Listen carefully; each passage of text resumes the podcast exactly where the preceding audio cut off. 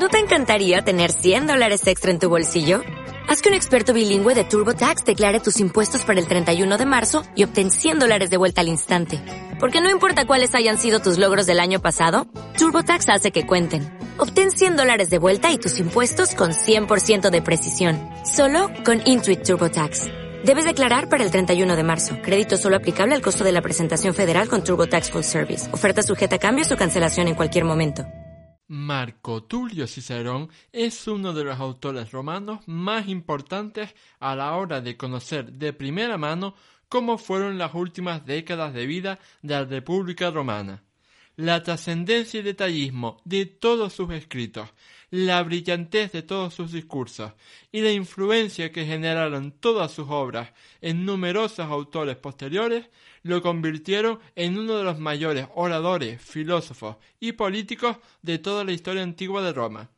Por ello, si quieres conocer cómo fue su vida y su muerte, este programa es para ti. ¡Empezamos!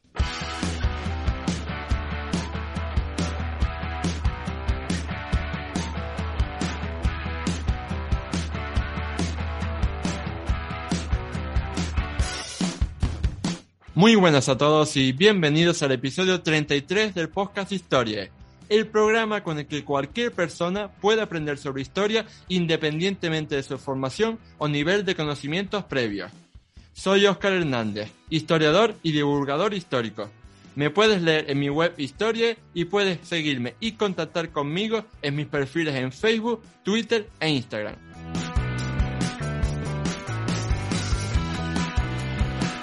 A lo largo de toda la historia antigua, más particularmente de la historia antigua de Grecia y Roma, hubo muchos oradores que destacaron por su talento y su buen hacer a la hora de hacer todo tipo de discursos públicos. Sin embargo, no hubo uno más famoso y más importante, si podemos decirlo así, que Marco Tulio Cicerón, uno de los oradores más importantes no solo de la historia antigua de Roma, sino en general, pues, de toda la historia antigua y hasta podríamos decir que de la historia universal, si, si exageráramos un poco.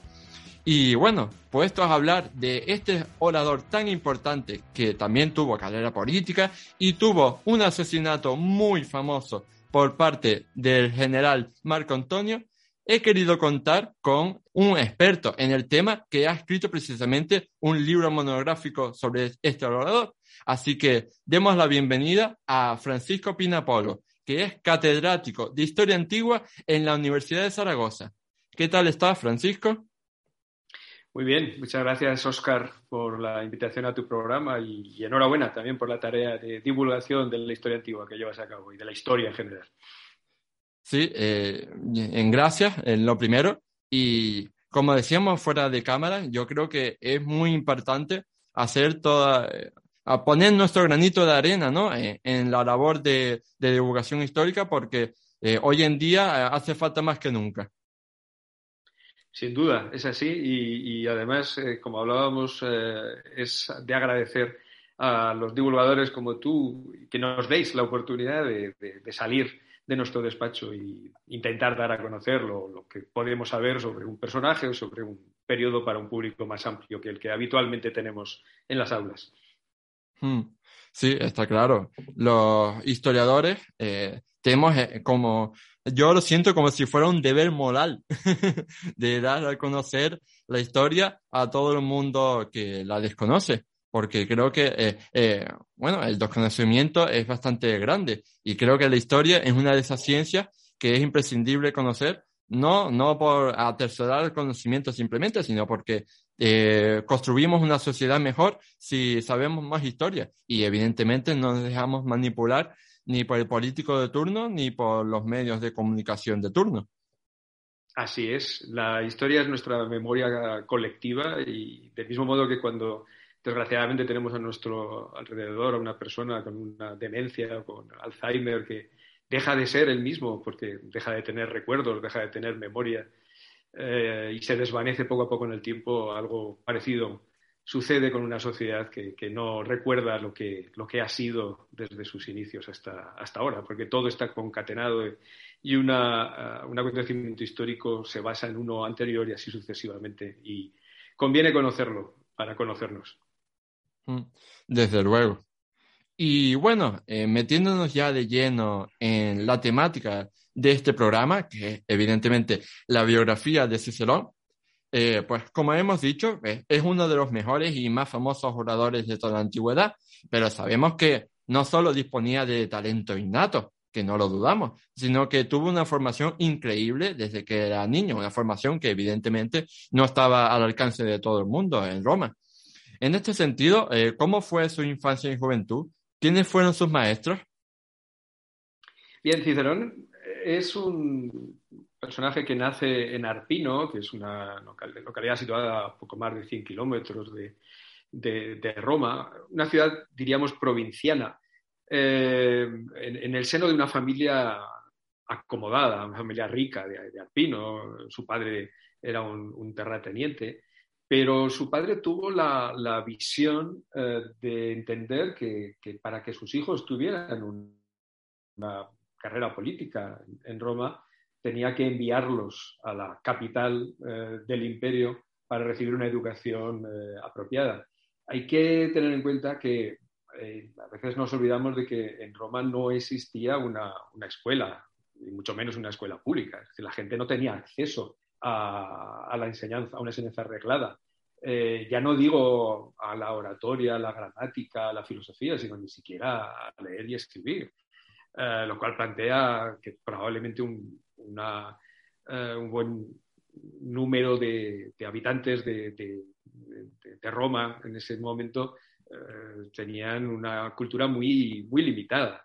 de tal modo que para que Cicerón recibiera esa educación, como digo, no solamente tenía que irse a Roma, sino que el padre eh, de Cicerón y de su hermano Quinto eh, hizo uso de aquellos contactos eh, privilegiados, indirectos seguramente, que tenía en Roma, para introducir a sus hijos en un grupito selecto de jóvenes que iban a recibir educación de algunos de los más eh, importantes eh, oradores, filósofos, juristas de la, época. Y sabemos eh, que Cicerón pues recibió, por ejemplo, la formación jurídica de los Escébola, que eran los Quinto Mucio Escébola, el augur y el pontífice, eran los que entonces tenían mayor fama en este terreno jurídico. Eh, estuvo en la escuela de Licinio Craso, uno de los principales oradores en Roma al comienzo del, siglo I eh, antes de Cristo, y recibió enseñanza de diferentes eh, filósofos, filósofos griegos, que por diferentes razones estaban en Roma o pasaban estancias, realizaban estancias allí, y de ese modo, desde el punto de vista filosófico, tuvo una, una enseñanza bastante ecléctica. cuando se habla del filósofo Cicerón, realmente él eh, bebió de todas las, fuentes y aunque se movió más bien en el estoicismo, digamos que, conocía muy bien todas las, escuelas. Y esa formación elitista, al fin y al cabo, eh, se completó con un no menos elitista viaje de estudios a, a Grecia, igual que al comienzo del siglo XX los eh, norteamericanos viajaban a la vieja Europa para, para, recibir una, formación y ahora eh, es al revés. Ahora normalmente nuestros eh, jóvenes van a Estados Unidos, a prestigiosas universidades para recibir formación. Entonces era casi obligado para, los jóvenes aristócratas romanos ir al mundo griego. Y Cicerón llevó a cabo un viaje de estudios por, Atenas, por, Asia Menor, eh, y se nos cuenta cómo estaba emocionado recorriendo el, ágora de, Atenas y aquellos lugares por donde se habían movido los grandes eh, filósofos e historiadores eh, griegos. Así que, como se puede ver, Cicerón, como digo, tuvo una, una formación habitual en lo que era aquellos jóvenes que tenían aspiraciones eh, de convertirse en hombres públicos, pero en su caso verdaderamente muy, muy cuidada. Eh, supieron, su padre eh, y quizás luego él mismo supieron elegir muy bien los maestros a los que debía acudir Cicero. Hmm. Sí, y desde luego hay que agradecerle al padre que tuviera esa mentalidad y que quisiera formar a sus hijos, porque sin él no conoceríamos y no apreciaríamos toda la inmensa obra de Cicerón. Evidentemente, eh, evidentemente porque eh, si hubiera, también hay que decir que si hubiera nacido en otra familia, el talento probablemente innato, como decías al comienzo de tu intervención, que pudo tener Marco Tulio Cicerón, no hubiera podido desarrollarse. Es decir, si se desarrolla es porque forma parte, como he dicho al principio, de una familia, aunque provinciana, en el sentido de que no era la propia Roma, pero una familia de importancia. Hmm. Sí. En este sentido, pues eh, da pena pensar, ¿no? Eh, ¿Cuántos cicerones nos habremos perdido en la historia solamente porque nacieron en la familia equivocada y no tuvieron acceso a una educación. Sin duda eso es así y mm. desgraciadamente estamos en una época en la que también cada vez eh, la desigualdad social lleva a que eh, en este país y en otros sea complicado para determinadas personas acceder a la educación, a la educación superior. Mm.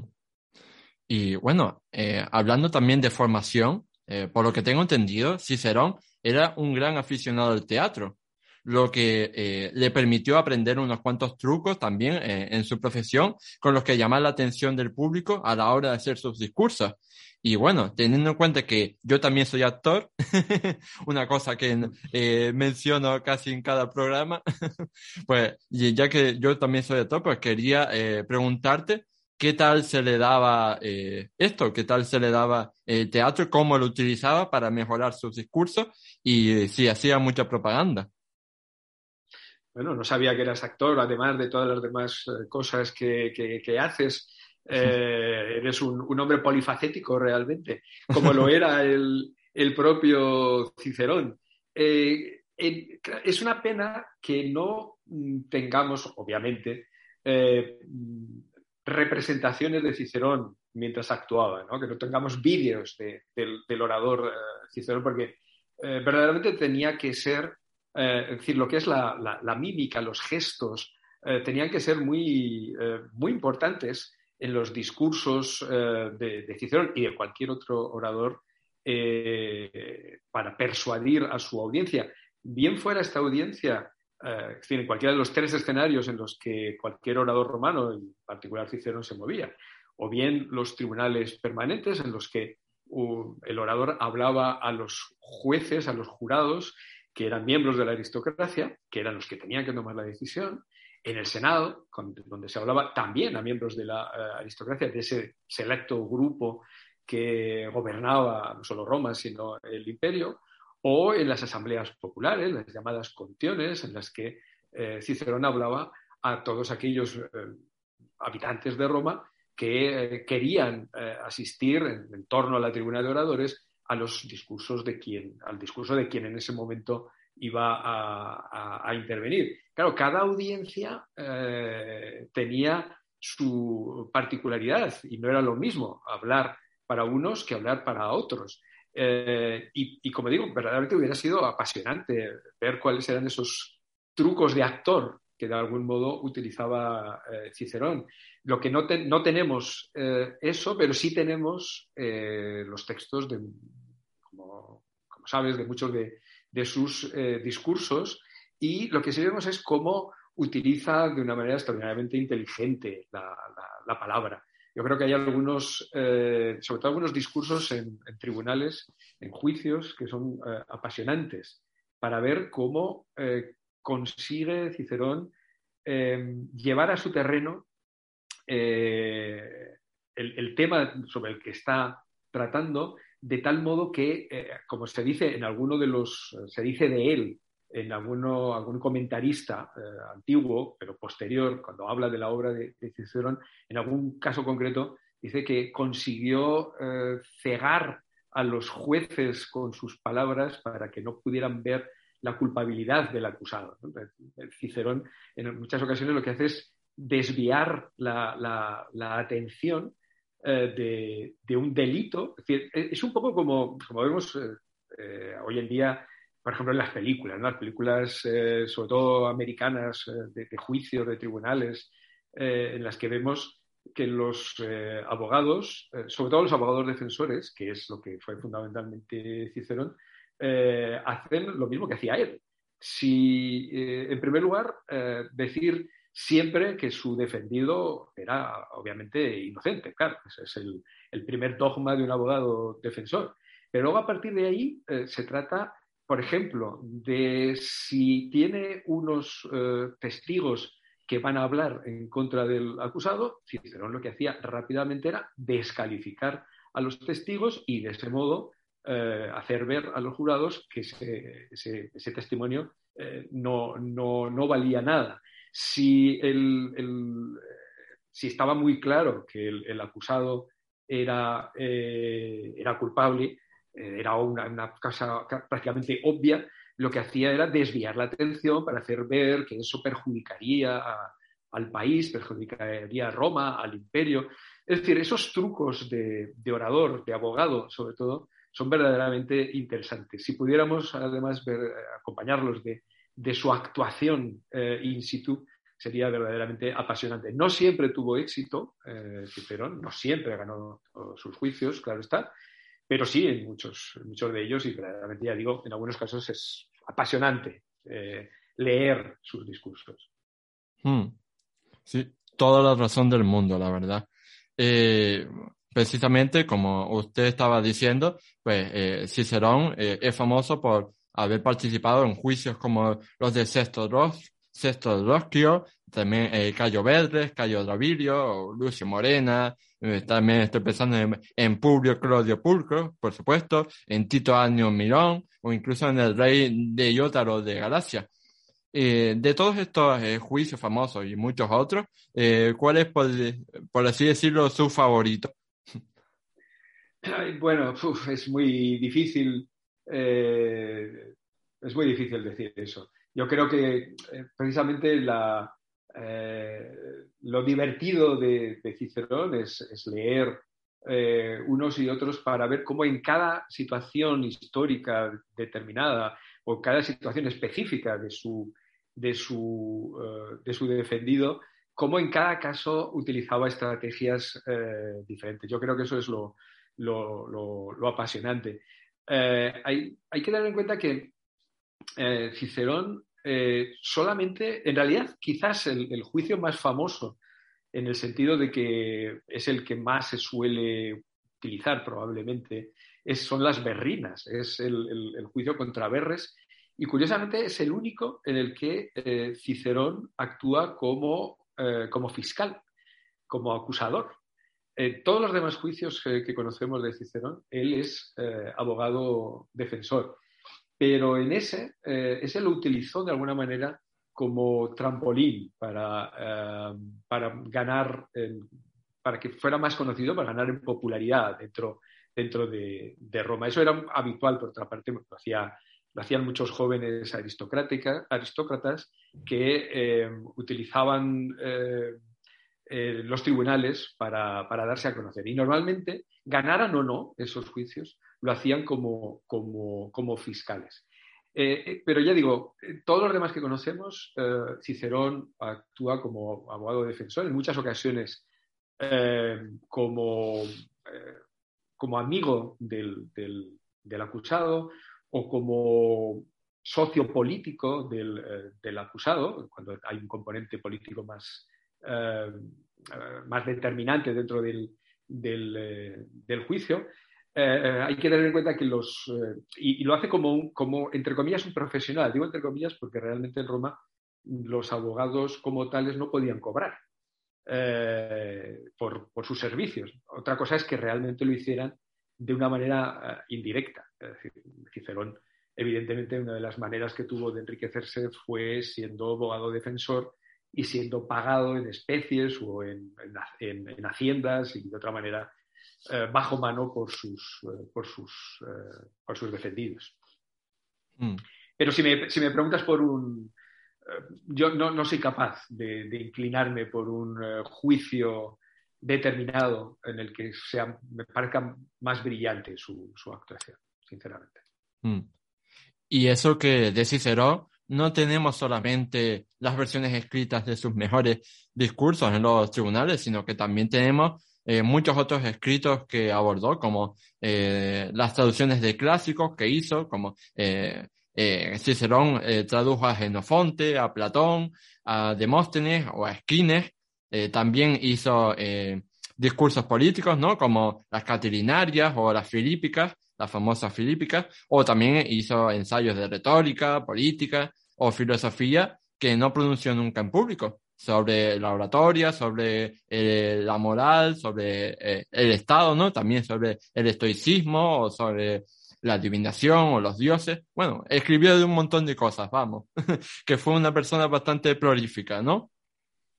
Cicerón fue muy prolífico, es un extraordinario polígrafo eh, que escribe un poco de, todo. Yo sinceramente creo que es sobre todo su faceta como orador la que nos puede interesar más porque es la más original, pero como tú has dicho, eh, incluso escribe, eh, traduce obras del, del griego que conocía, una lengua que conocía perfectamente. en cierto modo, sus obras filosóficas que siempre se ha considerado y se considera que no son excesivamente originales, en cierto modo son una especie de, traducción al griego de, las doctrinas eh, filosóficas griegas. Es decir, Cicerón no, es, no tiene tanto interés como eh, filósofo eh, original, sino como, digamos, transcriptor de la filosofía griega al latín en el mundo, en el mundo romano. Para nosotros es también muy interesante porque, eh, porque Cicerón también hace algún análisis de tipo político con sus, obras sobre las leyes o sobre, eh, sobre el Estado de República, en las que eh, nos explica cómo, para empezar, explica un poco cómo era el funcionamiento de la República Romana, de sus instituciones, de lo que había sido su historia un poco eh, y, de cómo pensaba él que se debería organizar, cómo se podía mejorar o mantener ese, ese organigrama. Para nosotros es muy interesante porque no tenemos ninguna otra obra eh, en latín que lleve a cabo un análisis de tipo institucional, constitucional, como lo que hace Cicerón.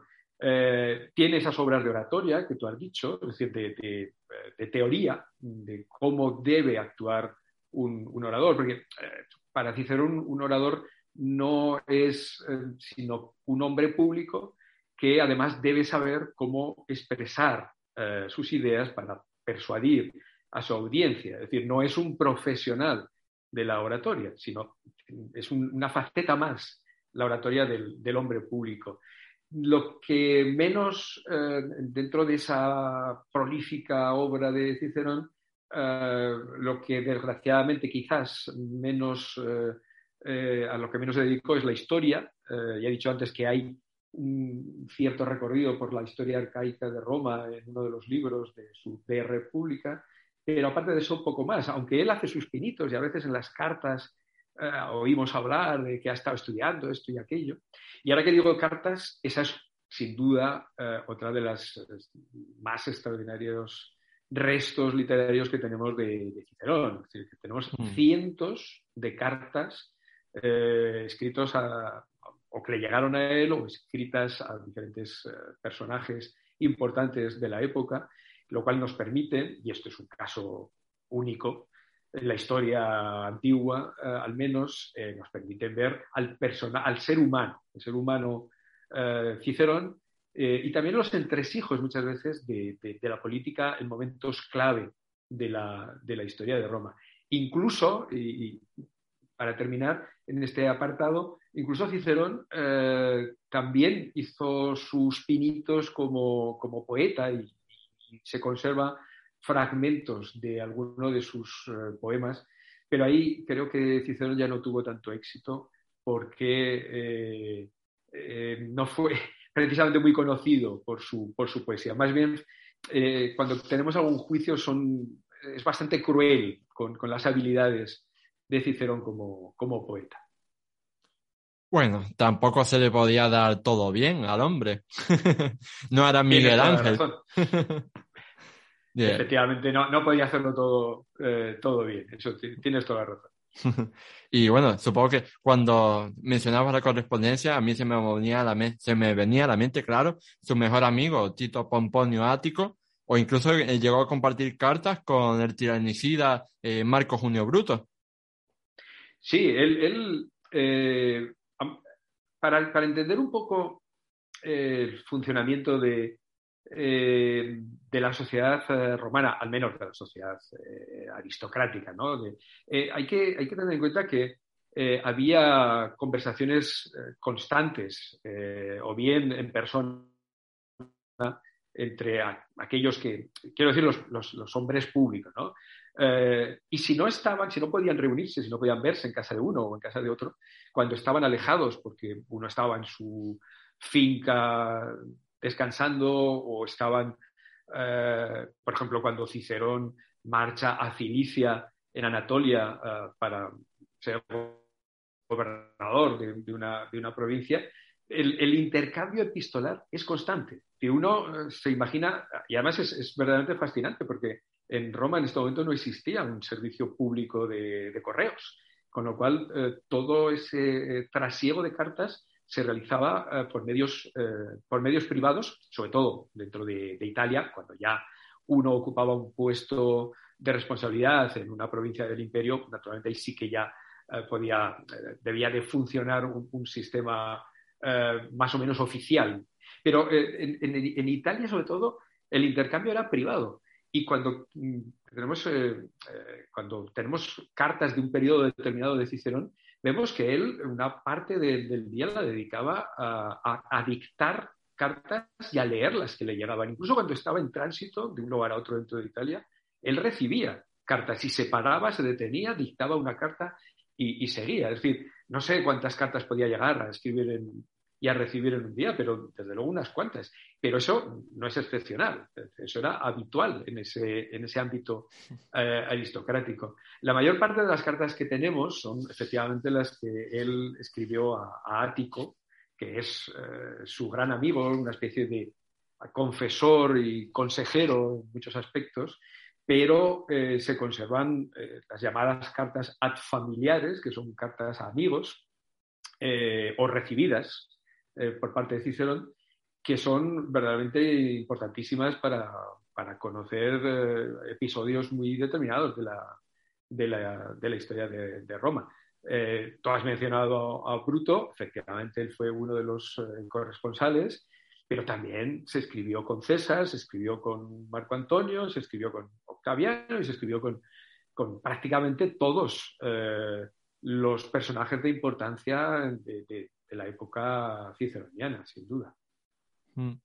Vamos, lo, que hoy llamaríamos todo un influencer. Eh, eh, él, eh, pero, pero todos actuaban un poco de la misma manera. No hay, que dejarse engañar por el hecho de que hayan llegado esos cientos de cartas de Cicerón, lo cual mm. nos indica que efectivamente él estaba tenía muchas conexiones y, y, efectivamente intentaba, por supuesto, influir en unos y en otros, pero lo mismo hacían los demás y lo mismo hacían los demás con él. Lo que pasa es que no mm. hemos conservado esas cartas. Es decir, si, si tuviéramos también las cartas que escribía César o Pompeyo o, otros personajes importantes de la época, bueno, ahí tendríamos naturalmente eh, la posibilidad de, reconocer eh, de primera mano cómo funcionaban las relaciones eh, políticas. Pero sí, mm. sí, Cicerón era un influencer, pero como, como todos los demás intentaban ser. y bueno, también al margen de, de, toda esta carrera en la oratoria y, y, y o sea, en los discursos públicos, también eh, evidentemente Cicerón tuvo una carrera política muy brillante porque ocupó las más altas magistraturas del Estado. Llegó a ser cónsul, eh, también fue pretor, edil, eh, también gobernador provincial de Cilicia y, empezó siendo cuestor. Entonces, eh, hablándonos un poco más eh, detenidamente sobre eso, sobre la carrera como político eh, de, de, Cicerón y los puestos que ocupó. Eh, Cicerón estaba especialmente orgulloso de su carrera política. Bueno, Cicerón en realidad era un personaje que estaba encantado de haberse conocido, encantado de sí mismo, y, pero, pero también tenía, tenía razón, porque él era lo que los romanos llamaban un homo novus, un, un novel, un advenedizo, precisamente porque eh, al provenir de Arpino, su familia nunca había ocupado ningún cargo de responsabilidad en, Roma. Eso se le llamaba un, homo novus en, Roma, es decir, mm. pertenecer a una familia que hasta ese momento ninguno de sus miembros había ocupado una magistratura, no había sido eh, miembro del Senado. Así que desde esa perspectiva, Cicerón eh, logró lo máximo a lo que un político romano podía eh, aspirar. Empezó efectivamente como cuestor, que era el primer cargo que un romano que aspirara a llevar a cabo una carrera política, lo que los romanos llamaban un cursus honorum, que eh, traducido del latín es la carrera de los honores, así se le llama al, currículum, político. Él fue cuestor eh, y a la vuelta de su cuestura, que tuvo lugar en Sicilia, eh, él se dio cuenta de, algo importante y es de la importancia que tenía permanecer en Roma. Es decir, todo se cocía en Roma. Ahí es donde se celebraban las asambleas, las reuniones del Senado, se aprobaban las leyes. Había que estar en Roma. Allí es donde se podía influir. Esto eh, lo aprendió porque cuando volvía de, Sicilia, eh, camino de Roma, eh, él se desvió para pasar por, Campania, en torno al Golfo de Nápoles, donde la mayor parte de los aristócratas romanos, de los senadores romanos, tenían una o varias vilae, casas de campo, fincas junto al mar, y era la temporada en la que él sabía que, iban a estar muchos de esos senadores. Entonces él quiso pasar por allí luego pensando, ah, voy a recibir, eh, puede ser recibido en, loor de multitud ¿no? por, estos senadores. Y al llegar allí eh, se dio cuenta que nadie sabía que había, había estado en Sicilia. Eh, de hecho, se encontró con uno y le dijo, ah, sí, tú has estado, y se equivocó de, provincia donde había estado.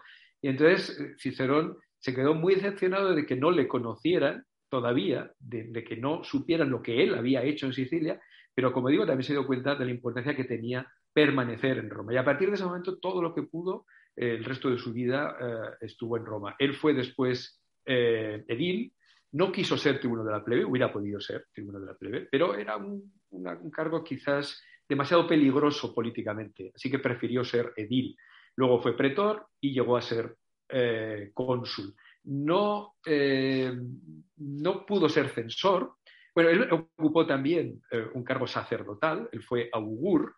Eh, los sacerdocios en Roma no es como no, son cargos profesionales como en nuestra época, de tal manera que son en realidad cargos eh, políticos. Es decir, uno es senador y además es, tiene un cargo sacerdotal porque la religión en Roma es una religión cívica, es la religión de la, de la ciudad, de la comunidad, y los sacerdotes actúan en, en favor de esa, de esa comunidad. Y toda esa, todo ese recorrido político, como digo, lo hizo en Roma, se iba de Roma, fincas naturalmente, pero luego volvía inmediatamente a las sesiones senatoriales, salvo, como tú has dicho, cuando se vio obligado a ir a, Cilicia como gobernador, no le quedó otro remedio, él no quería ir, intentó impedirlo, eh, pero no le quedó otro remedio que irse un año eh, entero a lo que él prácticamente consideraba un, un destierro, ¿no? estar lejos de su casa, lejos de Roma, lejos de donde eh, estaban todos los que realmente influyen. Y por cierto, durante ese periodo eh, dejó encargado a un joven amigo suyo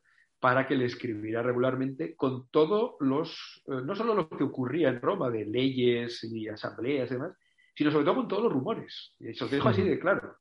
Cuéntame todos los rumores, todo lo que se cuenta en, en Roma porque había que estar enterado de todo, de las noticias, de los rumores, e incluso si diríamos ahora de las fake news, de aquello que se decía, pero que en realidad era, era, era falso. Llegó incluso, eh, cuando estuvo en, Cilicia, le llegó la noticia por este amigo de que corría eh, el rumor por Roma de que Cicerón había muerto en su, en su viaje en Cilicia, cosa que evidentemente era, era falsa. O sea, eh, es interesante eh, cómo, se, cómo leer sus, cartas eh, nos da una imagen tan vívida de, Roma, de la política, de la sociedad eh, romana.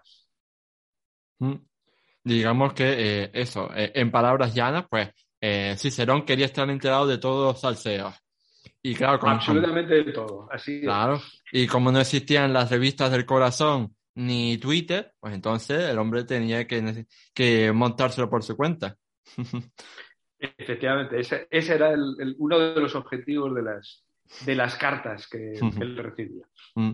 De hecho, si no me equivoco, lo digo así de memoria, en unas cartas le escribe a, Tito Pomponio Ático, le escribe desde Cilicia diciéndole lo aburridísimo que estaba y, se lo escribió A, los pocos días de, llegar. sí, sí, él, en cuanto llega a Cilicia eh, está ya moviéndose eh, para que el Senado romano no prorrogue su mando, no tenga que estar más del año justo que le toca ser gobernador allí está desde el primer momento moviendo sus hilos, quejándose a Ático, no dejes de hablar con fulano, con Mengano, por favor, mm. que me pueda ir lo antes posible. Para él, eh, ya he dicho, era como una especie de, exilio. Dicho lo cual, él, eh, mientras está en, Cilicia, él, o por lo menos lo que él nos dice, es que cumple escrupulosamente con, todas las, las obligaciones que, tiene, él se mueve por su provincia y, eh, aunque eh, hay que ponerlo siempre, eh, hay que cogerlo con pinzas, porque ya digo que Cicerón es eh, muy tendencioso por razones obvias cuando habla de sí mismo, pero aparentemente tuvo mucha fama entre los provinciales que él gobernó y supuestamente estuvieron bastante satisfechos con su gobierno, al menos con su gobierno, al menos es lo que el propio Cicerón nos dice. Mm. Y bueno, este viaje eh, para convertirse en gobernador provincial de Cilicia tuvo lugar eh, en el 51-50 a.C., pero 13 años antes, en el 63 a.C., fue cuando Cicerón se convirtió en cónsul y cuando vivió uno de los momentos más famosos de toda su vida, que fue eh, cuando destapó la conspiración de Lucio Sergio Catilina, eh, ¿Qué sabemos a ciencia cierta sobre esta conjura y cómo logró Cicerón desmontarla? El año 63 es eh, para Cicerón el, gran año de su vida. Él, considera que, eh, que, se convirtió en el salvador de Roma como, como cónsul. De hecho, desde el principio hasta el final, porque empezó su mandato como cónsul, los cónsules eran los, magistrados supremos de, Roma, eran los que eh, gobernaban eh, como brazo ejecutor del Senado, que gobernaban Roma, eh, y empezó su consulado mm, atacando un proyecto de ley agraria que había presentado un tribuno de la plebe y que suponía un, reparto de tierra entre aquellos que no, lo tenían. No conocemos muy bien el proyecto de ley porque realmente los únicos datos que tenemos proceden de Cicerón, pero él se vanagloria después de haber impedido esta, esta reforma agraria que él eh, consideraba injusta y, consideraba que podía llevar a confiscaciones de propiedades privadas, a pérdida de propiedad pública, etcétera, etcétera. Ese fue el comienzo de su eh, consulado. Pero sin duda el momento culminante es la llamada conjuración de, Catilina, que conocemos no solamente por Cicerón, sino afortunadamente también por Salustio, eh, un político como Cicerón, en activo en la, parte central del siglo I a.C., que además, eh, como sabemos, es un importante historiador y que aproximadamente cuenta, cuenta más o menos lo mismo, lo cual quiere decir que eh, si eliminamos un poco la parte de, autobombo que naturalmente se da aproximadamente los hechos que él narra son los que efectivamente sucedieron. Catilina es un personaje oscuro, eh, difícil de, entender, un aristócrata perteneciente a la, gens de los, de los eh, Sergios, perdón, él es Lucio Sergio Catilina, es una familia importante, eh, mm, que al parecer quería a toda costa ser cónsul, pero había perdido en las elecciones eh, en años anteriores, no lo conseguía. Y según parece, ideó, pero cuidado, no solo él, sino con otros individuos, un plan para hacerse eh, irregularmente y legalmente con el poder en Roma. Y ahí eh, su programa es difícil de entender, parece que quería atraerse a la plebe urbana con algunas medidas eh, no sé si ahora diríamos de corte populista, quería también eh, acabar con las deudas, algo que le parecía fatal, o, reducir las deudas, algo que le parecía fatal a, Cicerón.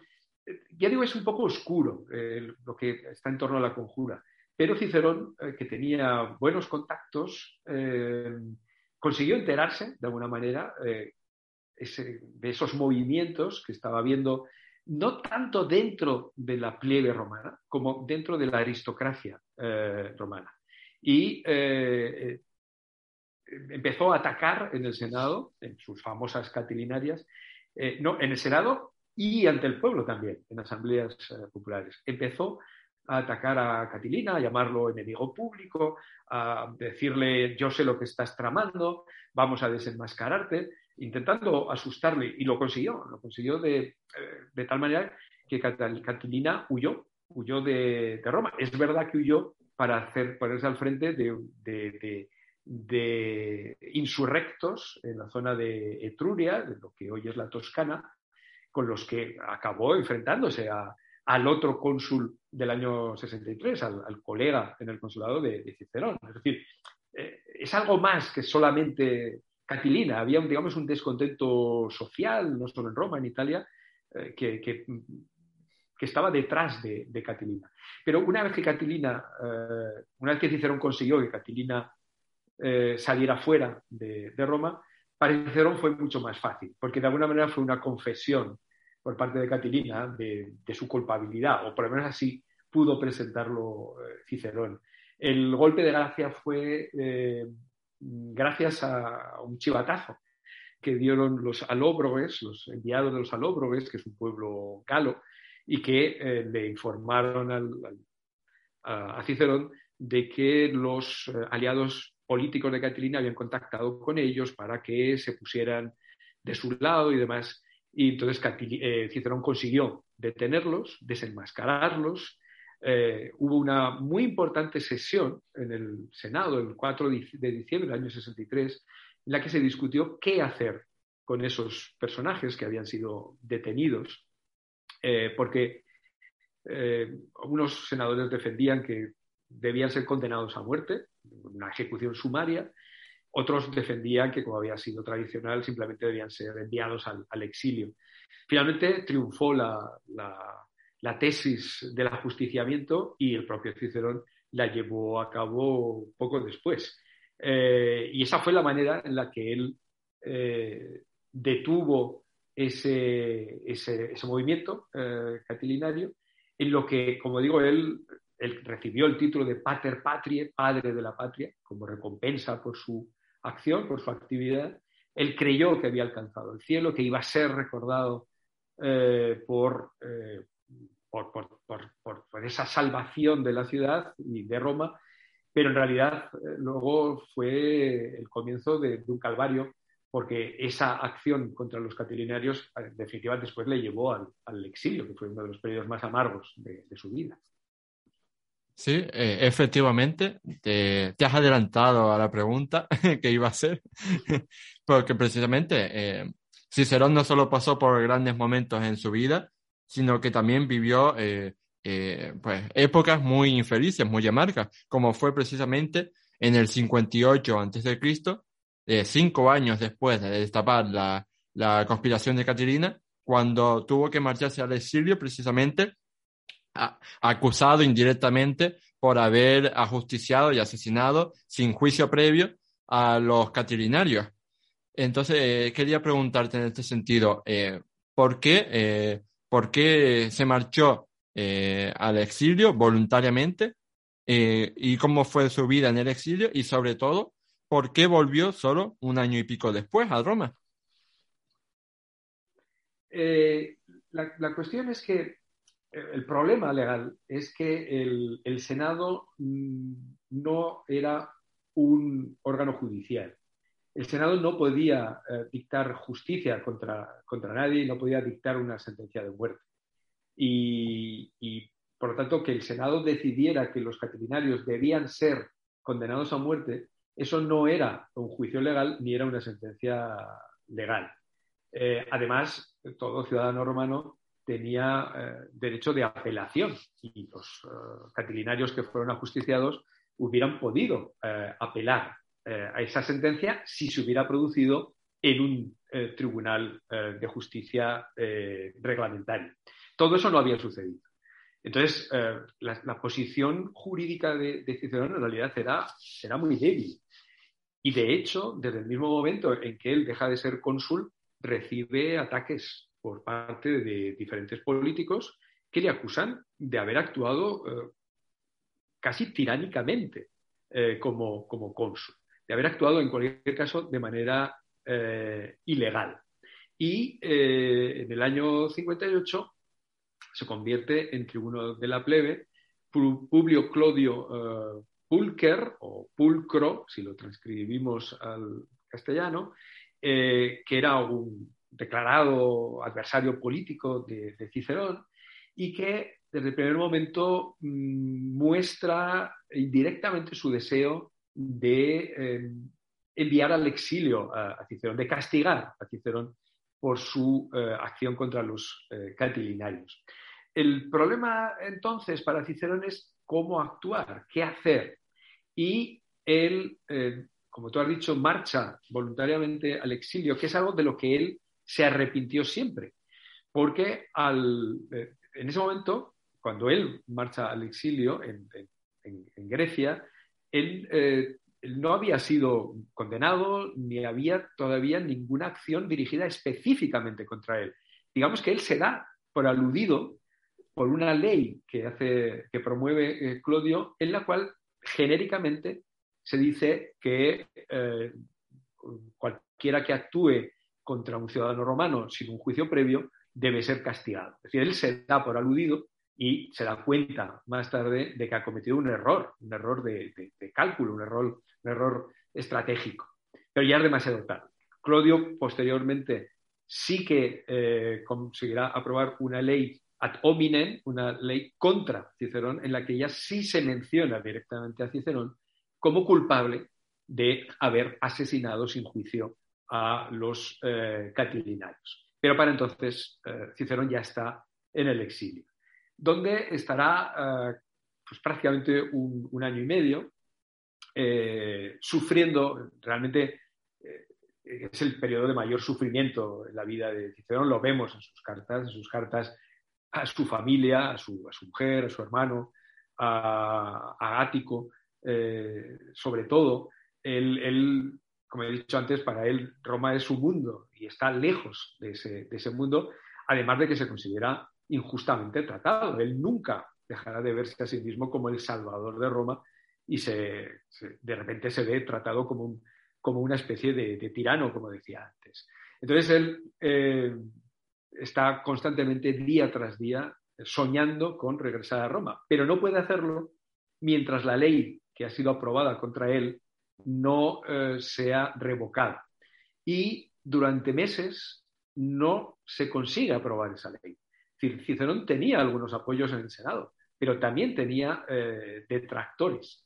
Y hasta el momento en que no, no, se consigue dentro del Senado, que sobre todo Pompeyo, que es uno de los hombres más influyentes del momento, eh, aglutine a su alrededor a un grupo suficientemente importante de senadores, hasta ese momento no se aprueba una ley expresamente le permite, le autoriza a Cicerón a regresar a, Roma. Y desde luego lo hace inmediatamente. En cuanto la ley existe, ya estaba de camino, pero en cuanto le llega la noticia por carta de que la ley ha sido perdón, aprobada, en ese mismo momento él ya llega a Italia y luego nos cuenta cómo ha atravesado toda Italia en una especie de, de, tour de force, de éxito, todas las ciudades italianas le han recibido con gran alborozo. No sabemos cuánto de esto es realidad eh, o no, o es ficción por parte de Cicerón, pero desde luego el, regreso de, Cicerón eh, a, Roma es uno de los momentos más felices después de, sin duda, su etapa más, la etapa más infeliz de, de su vida. El problema es que eh, ya no volverá a alcanzar ese cenit de su carrera que había alcanzado durante su consulado en el año 63. Hmm.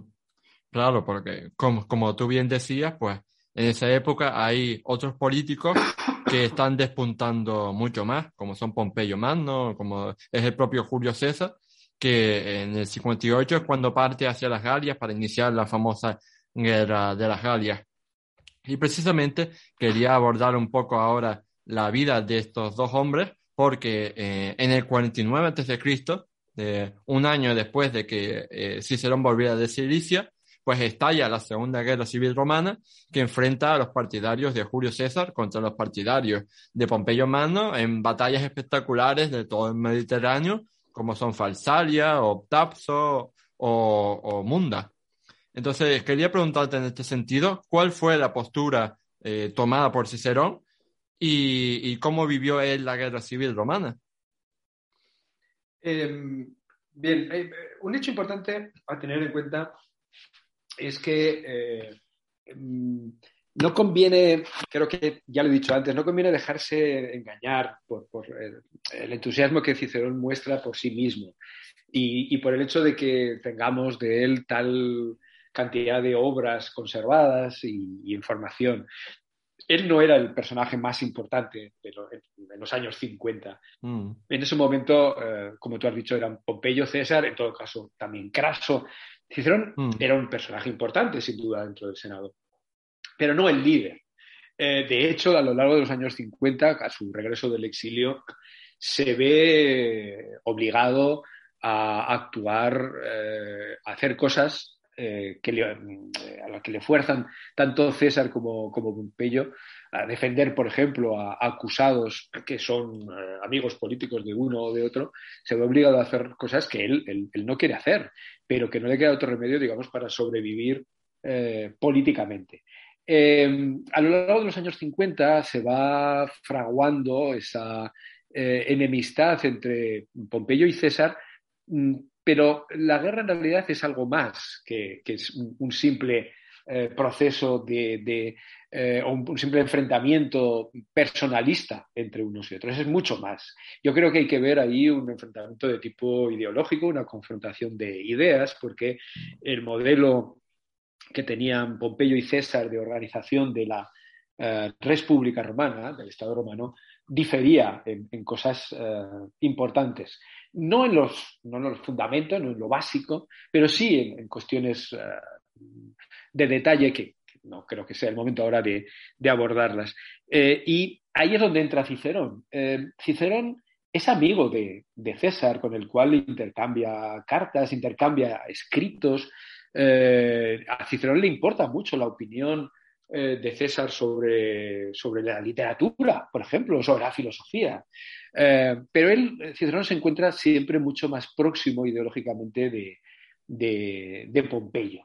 De tal manera que cuando estalla eh, la guerra civil, él se encuentra con, un problema. Y de hecho, en sus cartas a Ático, una vez que César ha cruzado el Rubicón, al comienzo del año 49, en sus cartas a Ático, Cicerón está constantemente diciéndole, no sé qué hacer, no sé qué hacer, ¿en qué bando?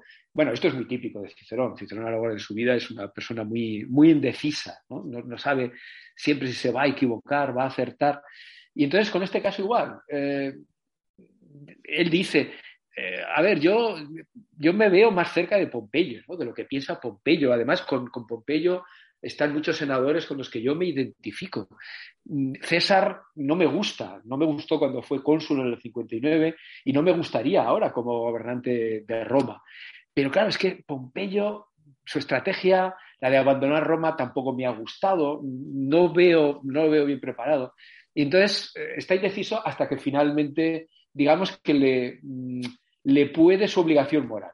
Y dice, bueno, yo me tengo que ir con los, con los buenos, que para mí son los de Pompeyo, me voy con él. Y de hecho, él se va, él se va a Farsalia, él se va a, a, Grecia, al campamento pompeyano, eh, pero no llega a combatir en la batalla de Farsalia, se va antes. Eh, no sé si por cobardía, no lo creo. Yo creo que es, eh, se va porque porque no le gusta lo que ve en el campamento, porque no está seguro de las opciones.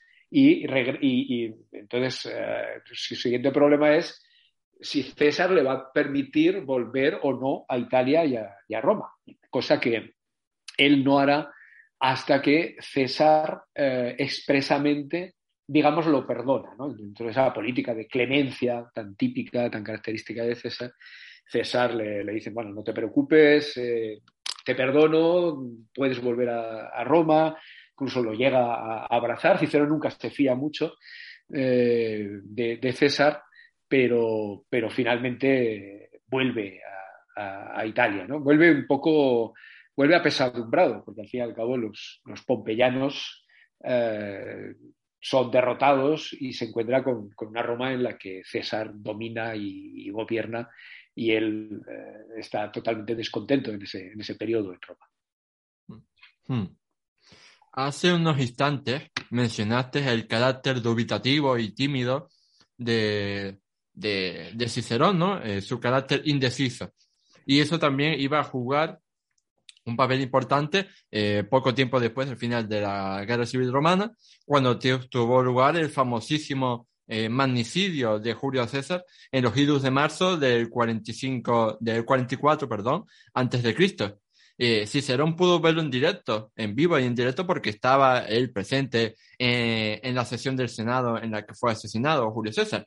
Pero por lo que tengo entendido, o sea, no hay pruebas directas de que estuviera en el ajo, de que fuera consciente de la conspiración de los senadores contra Julio César. Entonces, yo pregunto si eh, el hecho de que no lo incluyeran en la conspiración fue por ese carácter dubitativo e indeciso que le podría haber llevado a chivarse, ¿no? De, de, la conspiración.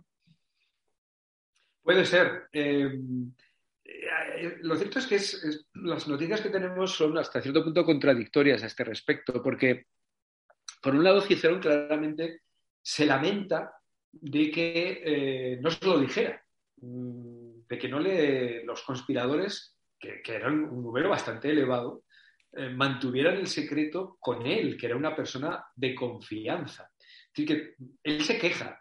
Mm, claro, otra cosa es que él hubiera realmente participado. Eh, una hipótesis es la que tú has dicho, a ver si se lo decimos y, se chiva eh, o, se le va, o se va de, eh, la lengua. Y, otra posibilidad también es pensar, bueno, es que Cicerón no le va a clavar el puñal, es que en ese momento realmente no lo va a hacer, así que no nos interesa como participante en la conjuración. Pero por otro lado, a posteriori, se le acusa a Cicerón de, estar detrás, de ser, digamos, el inspirador intelectual del asesinato. Mm, quizás no de una manera expresa, porque yo, no creo, de luego no tenemos datos al respecto de que Cicerón estuviera aleccionando a los conspiradores, pero sí que eh, hay indicios de que eh, Cicerón veía eh, la posibilidad de lo que él consideraba un tiranicidio, es decir, la muerte del tirano César, lo veía como una posibilidad real y desde luego a posteriori la defendió. Es decir, en, una obra de Ofiquis sobre los deberes, que escribió unos meses después del asesinato de, César, él claramente hace una apología de lo que él llama, como digo, tiranicidio y llega a decir que cualquier ciudadano de cualquier comunidad debe velar por esa comunidad y debe estar dispuesto a matar a aquel individuo que la perjudica y que la pone en, peligro. Mm. Sí, y y precisamente es a partir de esta muerte, de este famoso asesinato de Julio César, cuando toman total protagonismo dos, dos personajes tan importantes para la historia del periodo y para la historia antigua en general, como son Marco Antonio y el joven Octaviano, que por aquel entonces eh, pues había pasado de ser eh, Cayo Octavio a ser eh, Cayo Julio César, porque había aceptado la herencia de, de su tío abuelo. Y es precisamente este hombre quien después, años después, se convertiría en emperador Augusto. Y yo quería preguntarte en este sentido, eh, eh, Francisco, por la relación de, César con estos dos hombres, con Marco Antonio y con el joven Octaviano. Sobre todo con Marco Antonio, porque es al fin y al cabo el que después, eh, alerta spoiler, lo va a asesinar. La, bueno, la relación de, de Cicerón con estos dos personajes es muy diferente. Eh, respecto a Marco Antonio, él lo ve como una prolongación de, César. De hecho, eh, posteriormente, eh, él va a decir que los conjurados mataron al tirano, pero dejaron viva la tiranía, porque no mataron también a Marco Antonio, que se habría convertido en el continuador de la, obra de, César. Él, vio así Marco Antonio y, ese es el, de hecho, el, punto de partida, el origen de por qué eh, él acabaría siendo asesinado, como tú has dicho. Eh, en el caso del llamado Octaviano, eh, aunque Octaviano es el nombre que le da a Cicerón, es un nombre en cierto modo despectivo, ¿no? a partir de su nombre mm. original, que era Octavio, porque él, como tú has dicho, su nombre oficial era Cayo Julio César. Eh, deberíamos llamarlo quizás el, joven César, ¿no? Eh, eh, para diferenciarlo de, Julio César, el, asesinado en el año 44. Con el joven César, con Octaviano, con el futuro Augusto, Cicerón tiene una relación muy, muy curiosa. Porque, claro, Octaviano es un chaval de 20 años que cobra de repente fama e importancia porque es el heredero de, César. No por otra cosa, no, no era senador, no había desempeñado ninguna magistratura, en realidad era un don nadie hasta que fue eh, convertido en hijo adoptivo por Julio César en su, eh, en su testamento. Entonces, en un primer momento, Cicerón piensa que va a poder captarlo para sus ideas. Eh, viene a decir, bueno, es un chico maleable, es un buen chaval, es un buen chaval, es maleable, yo creo que voy a conseguir convencerlo eh, y voy a traerlo a, nuestra, a nuestra causa. Pero claro, el futuro Augusto era, como luego pudimos comprobar, ¿no? Hemos podido comprobar, en el momento en que se convierte en emperador, era un personaje verdaderamente astuto, hábil desde un punto de vista político, y mm. eh, supo, supo engañar de alguna manera a, Cicerón y hacerle ver que era lo que no era. Y finalmente Octaviano acabaría aliándose eh, con, con, Marco Antonio y con Lépido en el triunvirato. Eh, se convirtió en uno de los grandes líderes, siendo un joven inexperto, en uno de los grandes líderes que gobernaron Roma en, el periodo posterior al, asesinato de, su padre adoptivo César. Y ahí, eh, bueno, ahí Cicerón estaba, estaba perdido, claro, una vez que esa alianza fructificó en ese triunvirato. Hmm. De hecho, eh, yo les quiero mandar un mensaje a todos los jóvenes que nos están escuchando y es que si alguna vez quieres sentirte mal, eh, piensa en todo lo que hizo Octaviano a tu edad y, entonces ya te sentirás fatal. Porque este chico, antes de los 20 años, ya era cónsul, que había impuesto el consulado por la fuerza de las armas, o sea, por la fuerza de, del chantaje, básicamente, de acercarse con las regiones a Roma. Eh, bueno, eh, y todo lo que hizo después, ¿no? Toda la guerra civil contra Marco Antonio y, y, y demás. Y entonces, pues eso, cuando quieras sentirte mal, mira la biografía de Augusto porque te darás cuenta de todo lo que hizo siendo tan joven. Igual que, por ejemplo, Alejandro Magno, que murió con solo 33 años después de haber conquistado eh, medio mundo. Entonces, tú a los 33 años, lo máximo que has conseguido es pasarte un videojuego. bueno, era, era también, eh, no supo aprovechar muy bien el momento momento de, crisis ¿no? que había en, Roma eh, y luego a partir de ahí, desde luego, manejó extraordinariamente bien todos los, hilos de la política que tuvo, que tuvo a su alcance. Eh, por ejemplo, para convertir a, Marco Antonio en, un, en, la fase final, en el momento final, en un enemigo de, de la patria eh, manipulando su relación con Cleopatra y convirtiéndolo a los ojos de la opinión pública romana en un personaje peligroso, eh, haciendo correr rumores como que, eh, como que Marco Antonio quería llevar la capital a Alejandría, iba a repartir el imperio romano entre los hijos suyos y de Cleopatra, en fin, una serie de cosas que no, que no, que no estaban justificadas o que no estaban demostradas eh, y probablemente eran sin más falsas, pero que él consiguió manipularlas bien. Pero bueno, este es otro personaje de Augusto.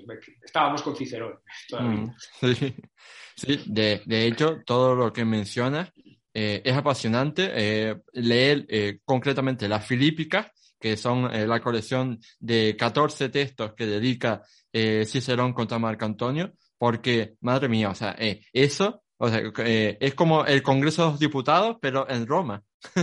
o sea, ahí en esos 14 textos, eh, Cicerón dedicó a, Marco Antonio toda clase de insultos y desprecios y demás. O sea, que es, para quedarse flipando de cómo se escribía en la antigua Roma. Eh, yo creo que la más violenta creo que fue la segunda.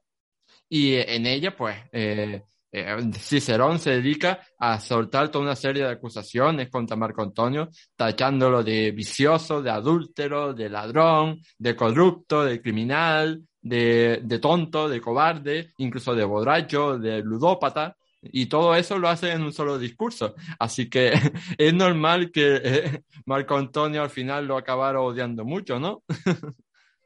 Efectivamente, ahí está el, principio del, del fin de, Cicerón, está claro, porque las filípicas, bueno, las filípicas debemos entenderlas dentro del, género de la invectiva en, el, mundo romano, los discursos, eh, los discursos de ataque hacia un determinado personaje. Cicerón lo hace con una cierta frecuencia, y ese tipo de insultos que tú has dicho que profiere contra eh, Marco Antonio, los encontramos exactamente iguales eh, contra Clodio, contra Catilina y contra algunos otros personajes. Por ejemplo, los cónsules eh, cuando Cicerón marchó al, exilio y a los que él responsabiliza de no, haberle, apoyado. pero efectivamente, las filípicas, que es, es el último momento en el que Cicerón se siente líder, se siente un personaje importante dentro del Senado.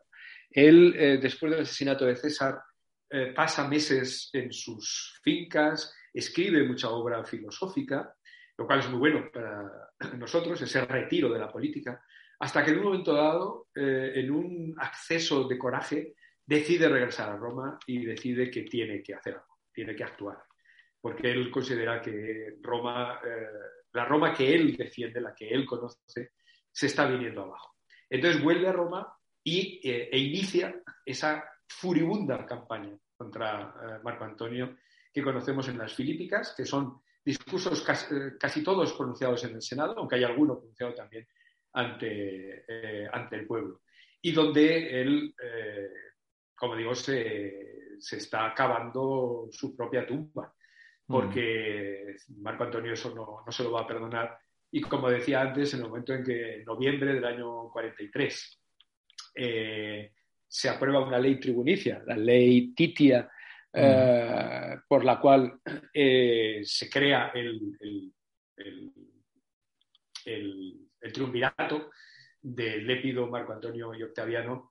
una de las primeras cosas que hacen los triunviros es mm, sacar una lista de proscritos, una lista de enemigos públicos, que en realidad son sus enemigos, y uno de los primeros es, Cicerón. Es decir, que las filípicas, de alguna manera, son la sentencia de, muerte, además de ser una gran obra maestra de la oratoria y de la invectiva, pero son la sentencia de, muerte eh, en diferido para, mm. para, Marco Tulio Cicerón, sin duda.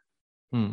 Y bueno, para muestra eh, un botón, o sea, tengo aquí delante ahora mismo eh, la segunda filípica y Cicerón le dice a Marco Antonio eh, perlitas como vestiste la toga viril e inmediatamente le hiciste toga de mujerzuela. Fuiste al principio una puta que a todos se entregaba. El precio de tu deshonor era fijo y no pequeño. Vamos, como para que no lo matara. sí, eh, es uno de los primeros eh, muertos y además conocemos, conocemos bien, hay, hay, relato de cómo se produjo la muerte de Cicerón. Mm. Eh, Cicerón estaba, de nuevo le pierde su, indecisión. Mm, le estaban avisando de que podía suceder esto, pero él no se atreve eh, o no sabe si debe salir de, Italia o no. Él está en una de sus fincas cerca eh, del, Tirreno. Eh, tenía acceso para poder irse al, mar y, zarpar en un, en un barco en algún lugar al exilio. Mm, pero cuando se decide hacerlo es demasiado tarde. Precisamente cuando está de camino al, mm. puerto para coger ese barco, le alcanzan dos eh, eh, enviados de, Marco Antonio y, eh, según nos cuenta Plutarco, que la biografía de Cicerón, de una manera bastante digna, Cicerón sacó la cabeza de la, del palanquín en el que iba, que le transportaban y el, enviado de Marco Antonio le cortó eh, la cabeza. Y luego esa cabeza fue enviada a Roma, donde fue exhibida como un despojo, eh, como una especie de victoria en la mm. tribuna de oradores eh, para, mostrar, era una manera de mostrar lo que podía ocurrir a los enemigos, de los triunviros, ¿no? si se enfrentaban a ellos y de una manera muy melodramática. Las fuentes antiguas nos dicen que en aquel lugar la tribuna de oradores, eh, en los rostra, que es como lo llamaban los romanos, en medio del foro, en aquel lugar en el que Cicerón tantas veces había brillado con su oratoria, ahora su cabeza eh, muerta eh, e fue mostrada indignamente al, pueblo romano. Es un, momento de gran dramatismo, ¿no? las fuentes mm. antiguas, el del asesinato y el de lo que viene después de, ese asesinato. Mm. Y bueno, yo no podía acabar este breve repaso por la, por la biografía y la obra de Marco Tulio Cicerón sin hacer mención a la, a la morbosa escena que precisamente se dice que tuvo lugar cuando la cabeza de, de Cicerón llegó a Roma, porque se dice que Fulvia, la esposa de Marco Antonio, en el momento del asesinato de Cicerón, pues también como su, morir, como su marido tenía muchos motivos para odiar al orador. Y se dice que cuando llegó la cabeza, pues ella, en palabras del historiador eh, Dion Casio, cogió la cabeza y eh, muy enfurecida, pues la, colocó sobre sus rodillas y se rió de ella y después le arrancó la lengua y se la atravesó con los pasadores que utilizaba para, para sujetarse el pelo hay, hay, cuadros del, siglo XIX que representan exactamente esa, escena, eh, que tampoco sabemos si es cierta o no. Hay que tener cuidado porque en muchas ocasiones, eh, cuando se trata de mujeres, hmm. eh, mujeres que tienen presencia pública, las criminalizan. Hmm. Exacto, tienden a ser criminalizadas, descalificadas, porque el papel de una mujer pues no era no era ese, sino estar en casa, hacer de matrona y educar a los, a los hijos. De tal manera que sistemáticamente todas aquellas mujeres que tienen algún papel público en la historia de, Roma y diríamos incluso en la historia, eh, son criminalizadas, entonces hay que tener cuidado con, que, con aceptar sin más una escena así. Sí, así que bueno, supongo que ese es uno de, los muchos misterios que, que quedan por resolver en la historia que, y nunca sabremos hasta qué punto es real esta morbosa escena. Y bueno, eh, pues eh, lamento tener que decir que hemos llegado al final de esta entrevista ya. La verdad es que eh, llegados a este punto, yo solo quería agradecerte infinitamente a ti, Francisco, por habernos hecho un hueco en tu agenda para poder venir aquí a hablar sobre un personaje tan eh, verdaderamente apasionante como es Marco Tulio Cicerón. Y, yo creo que, bueno, a partir de este podcast, pues cualquiera que a lo mejor haya oído ¿no? hablar eh, de lejos o brevemente sobre Cicerón, pues podrá eh, conocer mucho más cómo fue su vida, cómo fue su obra y cómo fue su asesinato. Así que muchísimas gracias. Muchas gracias a ti, Oscar, por prestarme este espacio para hablar de Marco Tulio Cicerón. Ahora sí, ha llegado el final del programa 33 de Historia. Si quieres expresar qué te ha parecido este podcast, darme alguna sugerencia sobre temas a tratar en el futuro, hacerle alguna pregunta directa a Francisco o recomendarme algún libro que deba leer, no dudes en dejarme un comentario. Dicho todo esto, no me queda más que invitarte a darle a me gusta, a puntuarnos con 5 estrellas si nos escuchas desde Apple Podcast o Spotify, a suscribirte al programa y a compartirlo en tus redes sociales para que llegue al máximo público posible. Nos vemos en el próximo programa de historia. ¡Hasta luego!